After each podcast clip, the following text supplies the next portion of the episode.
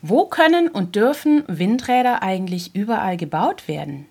Wird dabei auch Rücksicht auf Umwelt- und Naturschutz genommen?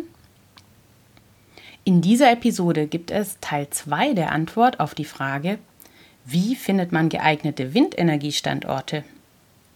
Ihr erfahrt gleich, welchen Einfluss die sogenannten Umweltrestriktionen auf die Festlegung von Windenergieflächen haben.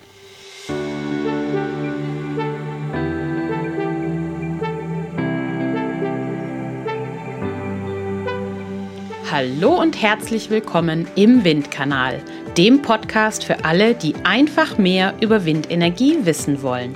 Ich bin Julia, Windenergie-Expertin aus dem Süden Deutschlands und begeistert für die Energiewende im Einsatz. Ich erkläre einfach und verständlich Wissenswertes aus der Welt der Windenergie. So könnt ihr euch eine eigene Meinung bilden und ab sofort fundiert mitreden.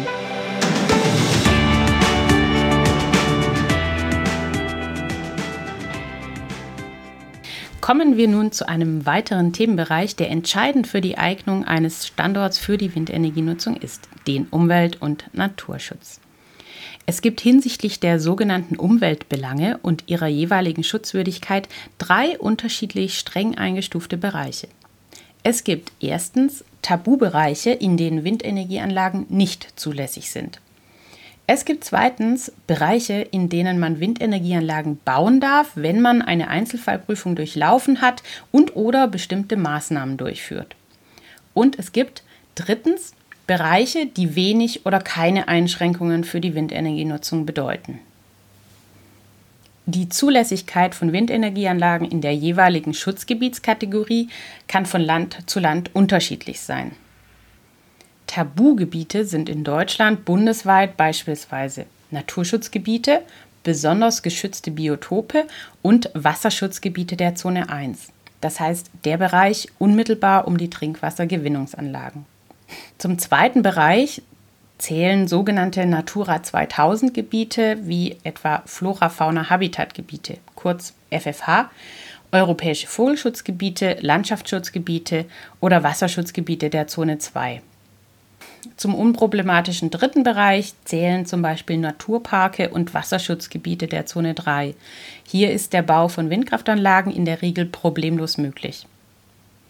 Man muss für jeden Standort individuell prüfen, welche Schutzgebiete es dort gibt, welchen konkreten Schutzzweck diese Schutzgebiete haben und welche Geh- und Verbote dort eben dann zu berücksichtigen sind.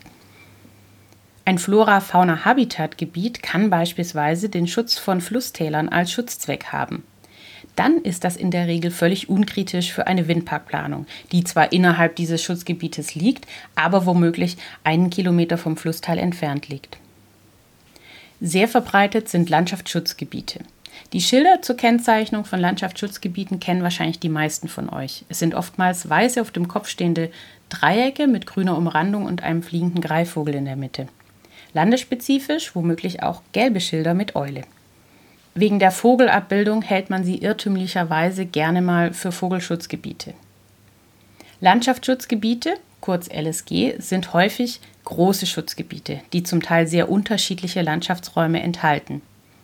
Nicht alle diese Räume haben die gleiche Schutzwürdigkeit und denselben Schutzzweck. Teilweise überlagern Landschaftsschutzgebiete sogar Autobahnen, Siedlungsräume, große ausgeräumte Agrarlandschaften oder andere vorbelastete Bereiche.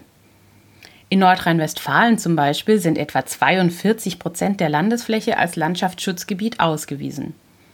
Nach einer Einzelfallprüfung können hier Windenergieanlagen aber sehr wohl genehmigt werden, wenn sie dem Schutzzweck nicht entgegenstehen.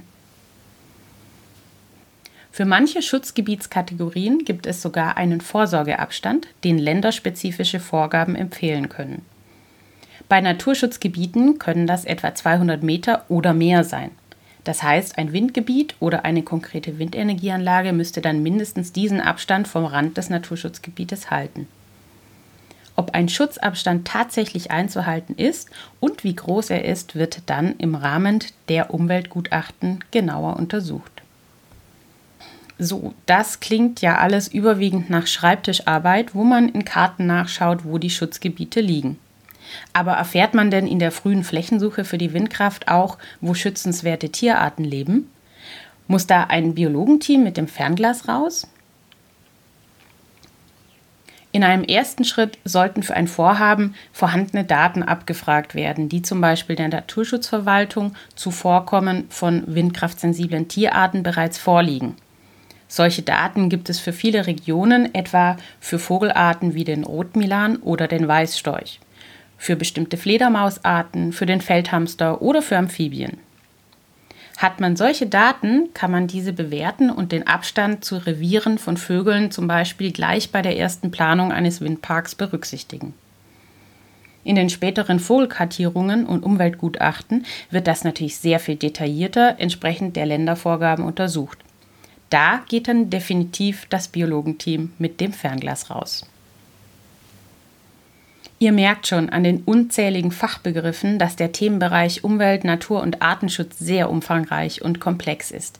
Tatsächlich nimmt das Thema in jedem Windenergieprojekt den größten Stellenwert, sowohl in der Planung als auch im Genehmigungsverfahren ein. Da ich in späteren Episoden sicherlich noch intensiver auf diese Themen eingehen werde, schließen wir das Thema für heute ab. Schreibt mir aber gerne über das Kontaktformular auf der Website www.derwindkanal.de, welche Themen euch besonders interessieren würden. In der nächsten Episode erfahrt ihr, welchen Einfluss der Abstand zu Wohnhäusern auf die Flächensuche für Windkraft hat. Schön, dass ihr heute dabei wart. Ahoi und allzeit guten Wind, eure Julia.